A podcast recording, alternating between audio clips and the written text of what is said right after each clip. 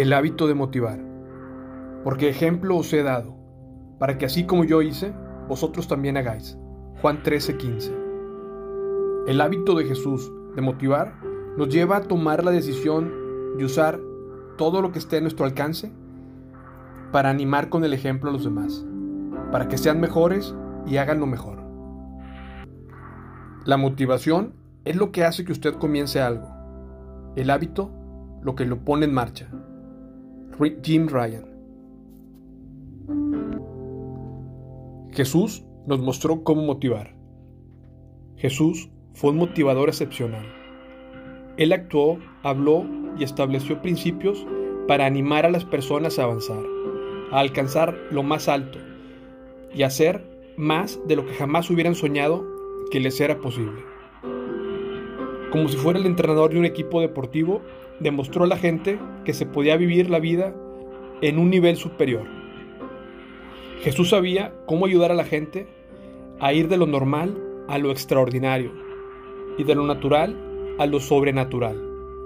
Motivó a las personas no solo por medio de sus palabras, sino también por medio de su ejemplo. Jesús nos demostró cómo motivar a las personas. Escucha atentamente las siguientes palabras que él mismo compartió con la gente. Jesús le dijo, si quieres ser perfecto, anda, vende tus bienes y dalo a los pobres, y tendrás tesoros en el cielo. Y ven, sígueme. Mateo 19, 21. Por lo tanto, id y haced discípulos en todas las naciones, bautizándoles en el nombre del Padre, del Hijo y del Espíritu Santo. Mateo 28, 19. Entonces Jesús se acercó, los tocó y dijo, Levantaos y no temáis. Mateo 17, 7. Jesús le dijo, Levántate, toma tu cama y anda. Juan 5, 8. ¿Qué es más fácil decir? ¿Tus pecados te son perdonados o decir, levántate y anda? Lucas 5:23. No se turbe vuestro corazón. Creéis en Dios, creed también en mí. Juan 14:1. Hay solo una manera de hacer que alguien haga algo. ¿Ha pensado alguna vez en eso? Sí, solo una manera. Y esa es hacer que la persona desee hacerlo. Dale Carnegie. Si pedís alguna cosa en mi nombre, yo la haré. Juan 14, 14. Pedid y se os dará. Buscad y hallaréis. Llamad y se os abrirá. Porque todo el que pide recibe, el que busca halla, y al que llama se le abrirá. Mateo 7, del 7 al 8. Tome su cruz, niéguese a sí mismo y siga a Jesús. Si alguno quiere venir en pos de mí, niéguese a sí mismo, tome su cruz cada día y sígame. Lucas 9:23. Venid a mí todos los que están fatigados y cansados, y yo os haré descansar. Mateo 11:28. Sea valiente. Os he hablado de estas cosas para que en mí tengáis paz. En el mundo tendréis aflicción, pero tened valor. Yo he vencido al mundo. Juan 16:33. Arrepiéntase. Y diciendo, el tiempo se ha cumplido y el reino de Dios se ha acercado, arrepentíos y creed en el Evangelio. Marcos 1:15. Con Dios todas las cosas son posibles. Jesús los miró y les dijo, para los hombres esto es imposible, pero para Dios todo es posible. Mateo 19:26. A 70 psicólogos les preguntaron, ¿cuál es la cuestión esencial de la naturaleza humana que un supervisor debe conocer? Dos tercios señalaron que lo más importante es la motivación y la comprensión de lo que hace a las personas pensar, sentir y actuar como lo hacen. Roy Suk. ¿Cuáles son los enemigos del hábito de motivar? Número uno, pereza. Yo ni siquiera puedo motivarme a mí mismo. ¿Cómo, pues, voy a motivar a otros? Número 2, indiferencia. ¿Y luego qué? Número 3, comodidad. Simplemente no deseo cambiar. Fórmese el hábito de motivar. Número 1. Encuentre su propia motivación en Cristo, leyendo diariamente su palabra y haciendo su voluntad. No hay motivación como la que proviene del encuentro diario con Dios, por medio de la disciplina del estudio de la Biblia y la oración. Esta disciplina le provee el necesario empuje para continuar avanzando. Número 2. Crea que usted tiene poder, por medio de Cristo, para cambiar el mundo.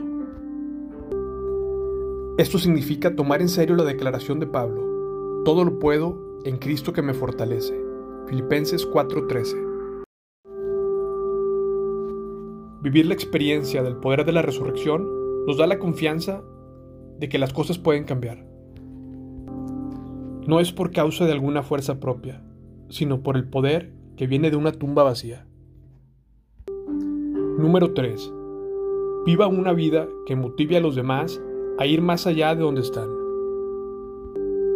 Sea el modelo, sea una demostración viviente de que las personas pueden ser mejores y pueden hacer más de lo que se espera de ellas. Como el apóstol Pablo, debemos estar dispuestos a decir, hagan como yo.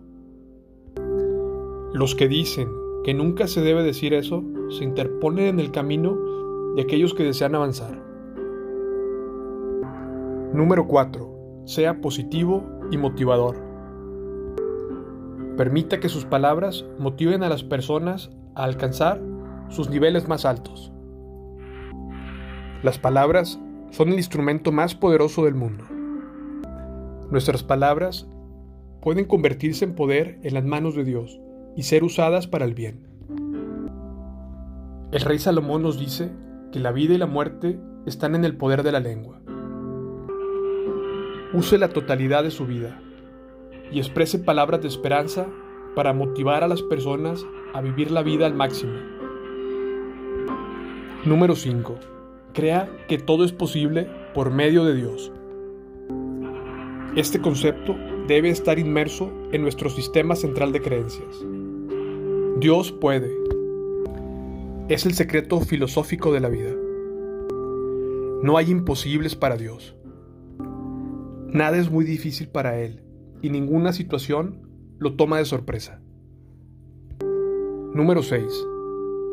Atrévase a soñar en grande y comunique ese sueño e invite a otros a ser parte de él. Nuestra vida siempre debe tener algo del tamaño de Dios, algo que sea tan grande que solo Dios pueda hacerlo. Rodéese de personas que creen que sí se puede no se aferre a personas negativas. Las actitudes de personas con quienes pasa mucho tiempo comienzan a imitarse. Las personas negativas lo hundirán, mientras que las positivas lo impulsarán hacia arriba. Número 8. Recuerde que el fracaso es el mejor maestro. Cuando fracasamos, aprendemos algunas lecciones que jamás aprenderíamos de otra manera. La historia está llena de lecciones que nos enseñan cómo las más grandes bendiciones y resultados han surgido de entre las cenizas de un fracaso. El éxito futuro depende de la respuesta de la persona al fracaso. Número 9. No acepte como respuesta un así son las cosas. Esta declaración está repleta de actitudes negativas. Yo la llamo una concesión mental. Porque quiere decir que no se puede hacer nada para cambiar la situación.